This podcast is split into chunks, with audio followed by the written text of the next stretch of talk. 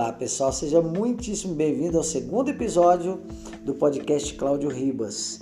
É, vamos falar então do que não é o coach, né? O coach não é terapia, o coach não é consultoria ou aconselhamento, ele não é mentoria, o coach não é autoajuda. Vamos começar falando então sobre o terapeuta e o coach, né? Vamos ver aqui algumas coisas do terapeuta, né? Ele trata de pacientes disfuncionais, pode focar no passado, dependendo do caso, obviamente. Faz um diagnóstico e estabelece as intervenções que ele considera ser mais adequadas, né?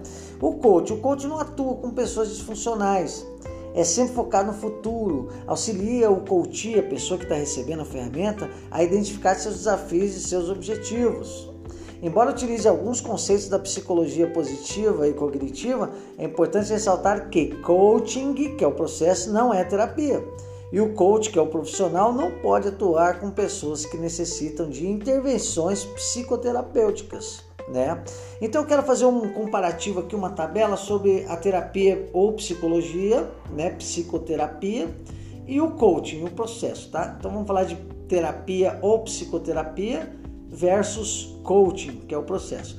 Perfil do cliente da terapia ou psicoterapia. Trabalha com pessoas que apresentam disfunções e ou diagnósticos de problemas ou distúrbios mentais.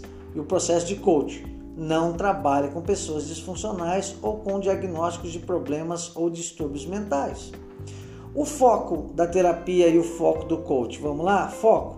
Algumas abordagens tradicionais costumam focar no passado do indivíduo, quando a gente está falando de terapia ou psicoterapia. E na metodologia coaching, o foco não é, não são as ações presentes. Aliás, o foco é a ação presente, me perdoe. O foco são as ações presentes para a construção do futuro desejado pelo indivíduo, né? A pergunta central da terapia, da psicoterapia é o porquê. Por quê? Né? E a do coach é como, o porquê também é utilizado para gerar maior compreensão, mas o foco é sempre o como chegar lá, né? Resultados da terapia ou psicoterapia nem sempre são específicos e mensuráveis os resultados, né? Do coach são sempre específicos e mensuráveis. É, o relacionamento entre quem aplica terapia, psicoterapia com o cliente. O terapeuta ou psicólogo é o expert, né? o, o, quem, quem sabe de fato ali, o doutor, e o cliente é só paciente. No caso do coaching, o coach e o coach que recebe a ferramenta formam uma parceria. O coach não precisa ser um especialista no problema do, do coach o coach facilita o processo no qual o coach desenvolve e implementa suas próprias soluções. Quem vai desenvolver e implementar a solução é quem está recebendo a ferramenta, né? E o processo da terapia e psicoterapia? O terapeuta ou psicólogo faz um diagnóstico e estabelece as intervenções que ele considera né, mais adequada. E o que o coach, né, o processo, a metodologia coach faz? O coach, o profissional, auxilia o coach, que é o cliente, a identificar seus desafios e objetivos, seus pontos fortes e o que ele necessita desenvolver, além de estimular essa ação. O profissional de coach estimula a ação do coach, mas não faz para o coach. Vamos falar agora entre o consultor ou conselheiro, né? Algumas pessoas chamam de consultoria, os conselheiros, e o coach. Vamos analisar os dois agora. O consultor ou conselheiro o consultor é um especialista em certa área. Ele é contratado para dar recomendações e apontar soluções. O consultor, é, ele então aponta a solução. E o conselheiro, ele, como o próprio nome já diz, ele designa um conjunto de práticas diversas que inclui orientar, ajudar, informar, amparar e tratar. E como o próprio nome diz, inclui também um ato de aconselhar, né? E o coach? O coach não dá conselho, o coach não fornece soluções. Ele desenvolve um processo, que é o coaching, calcado em metodologias e técnicas validadas que leva o coach, ou seja, o cliente, a pessoa que está recebendo a ferramenta, a encontrar e a implementar suas próprias soluções. Né? Ele não acha solução para o cliente. Vamos falar agora do mentor, o mentor e o coach. Vamos comparar. O mentor costuma ser um funcionário mais experiente, ou seja, um supervisor, gerente ou diretor. É, Vale-se de sua experiência para acompanhar, aconselhar e treinar funcionários mais jovens. A relação entre eles é semelhante à de mestre e discípulo, né, do mentor. E o coach? Desenvolve com o coach uma relação de parceria, conforme eu falei no primeiro episódio. Não ensina nada ao coach, mas o ajuda a aprender. Que resposta você daria? Pense antes de prosseguir. Que resposta você daria, né? Coaching autoajuda. Vamos, vamos, vamos responder aqui agora as dúvidas de muita gente, né? O coaching é autoajuda, né? No coach, conceitos como satisfação, felicidade, realização, qualidade de vida, sucesso e outros aparecem com frequência, tá? Outros é, conceitos, tá? É... Mas, né, como esse vocabulário é amplamente utilizado pela literatura da autoajuda, há quem confunda uma prática com a outra. Contudo, essa relação não existe e a gente vai ver o porquê aqui, tá bom, pessoal? Ao contrário do coaching, o que chamamos de autoajuda não constitui um corpo consolidado e cientificamente validado de conhecimento e prática.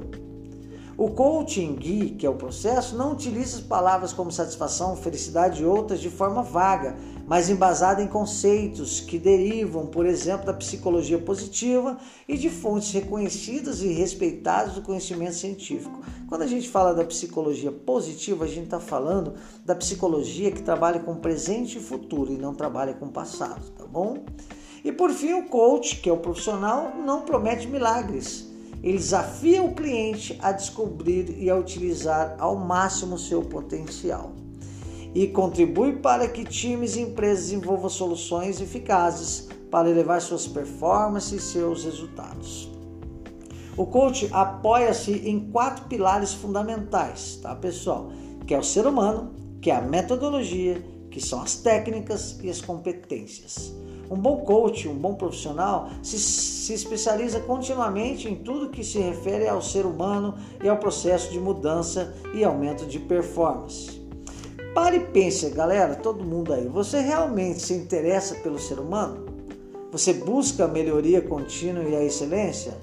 Essas respostas são importantíssimas para definir o seu sucesso, se acaso você um dia queira utilizar essas ferramentas coach ou formal ou informalmente, né? O coach baseia-se em metodologias, processos, pensamento sistêmico e é muito mais efetivo se for embasado na modelagem de pessoas de sucesso que são um modelo de excelência, tá? A metodologia que utilizamos é a FARM, foco, ação, resultado, melhoria contínua. Essa metodologia é uma metodologia do, da Sociedade Brasileira de Coach, da qual conforme eu me apresentei, me formei em 2015, tá? Em São Paulo, em Personal e Professional Coach. Então, quando a gente fala em competências, a gente está falando de que exatamente, né? Para que o processo de coach funcione, o coach profissional deve desenvolver competências, por exemplo. Como, por exemplo, né, a competência que a gente deve desenvolver é planejamento, comunicação, motivação, transformação, visão sistêmica, ética e caráter, que constitui um grupo de seis competências básicas, né? Características: o bom coach se destaca por seu comprometimento, confiança, congruência, generosidade, compaixão e entusiasmo. Os princípios: os quatro princípios fundamentais do coach, que é a metodologia, são foco no futuro, não julgamento, ação e responsabilidade. E a conduta ética é pautada pelo Código da Ética da Conduta do Coach, né? E aí é todo um estudo em cima disso também. Conforme você viu, ser um excelente coach não é uma questão de aprender conceitos e técnicas, trata-se principalmente de desenvolver competências, desenvolvimento de competências. E para começar com o pé direito, faça a seguinte reflexão, né? Quais as características do coach, né? A gente falou agora, Responda para mim quais delas você já possui, quais você precisa desenvolver. Vamos falar sobre as características do coach novamente? Eu vou falar novamente para vocês. Comprometimento, confiança, congruência, generosidade, compaixão entusiasmo. Qual delas você tem? Qual delas você precisa desenvolver mais? né? E aí eu te pergunto qual delas que você, você já possui para finalizar aqui, qual você precisa desenvolver mais, tá? As características do coach ficou muito claro para você. Comprometimento, confiança, congruência, generosidade, compaixão e entusiasmo. OK? Um super abraço para você entenda, eu não estou te formando coach. Eu estou mostrando ferramentas coach que amanhã ou depois você pode decidir utilizar na sua vida de forma informal com seus filhos ou com seus colaboradores ou com sua equipe ou de forma realmente profissional, aí sim você vai buscar uma formação. Um super abraço, um beijo para você e até o próximo episódio.